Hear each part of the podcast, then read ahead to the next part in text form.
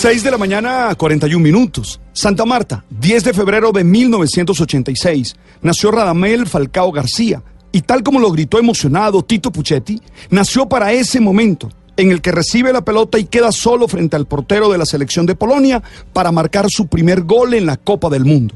La carrera de este colombiano ha sido un impresionante ejemplo de disciplina, tenacidad, fe y resistencia en algunas lesiones que lo han alejado de las canchas durante tiempos muy difíciles. Tal vez el más crítico, haberse perdido el Mundial en Brasil y ni siquiera aquello lo ha vencido. Ayer Falcao, nuestro tigre, el mayor anotador de la historia de la selección Colombia con 30 goles, nos dio la emocionante oportunidad de verlo vencer y emocionarnos con él. Necoclí 26 de mayo de 1988. Nació Juan Guillermo Cuadrado, el jugador que mayor número de asistencias logró en la Copa del Mundo de Brasil y que ayer fue determinante para la victoria del seleccionado nacional. La historia de Cuadrado, que lleva ya ocho años haciendo parte de la selección Colombia, es inspiración de tantos chicos que en el maravilloso y a la vez sufrido Urabá antioqueño sueñan con hacer de su vida algo extraordinario, algo impredecible, como los pasos de Juan Guillermo Cuadrado cada vez que tiene la pelota en sus pies. También él venció una larga lesión para volver a seguir cumpliendo su sueño. Huachené, 23 de septiembre de 1994.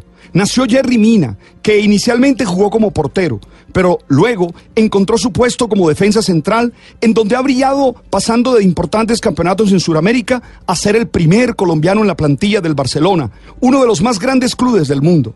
Mina abrió el marcador ayer para Colombia y esperamos que su participación en Rusia 2018 abra para él un camino de éxito y grandeza.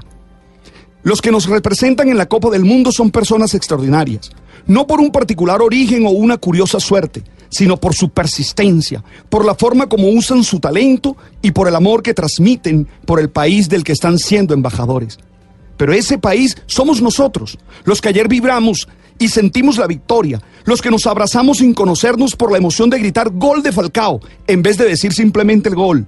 Ese país somos los que hoy volvimos al trabajo a darlo todo por lo que amamos, así como nuestros jugadores lo dieron todo en Kazán. Ese país somos los de Santa Marta, Necoclí, Guachené, los de Cali, Aracataca, Pamplona, los de Bogotá y los de San Onofre todos los que a diario vivimos, vibramos, sufrimos o celebramos esta patria que nos necesita persistente, talentosos, resistentes para que podamos golear las adversidades y pasar a la siguiente ronda después de tantos años de dolor. Sí, tú y yo podemos vencer nuestras dificultades y tener claro qué queremos hacer con la vida.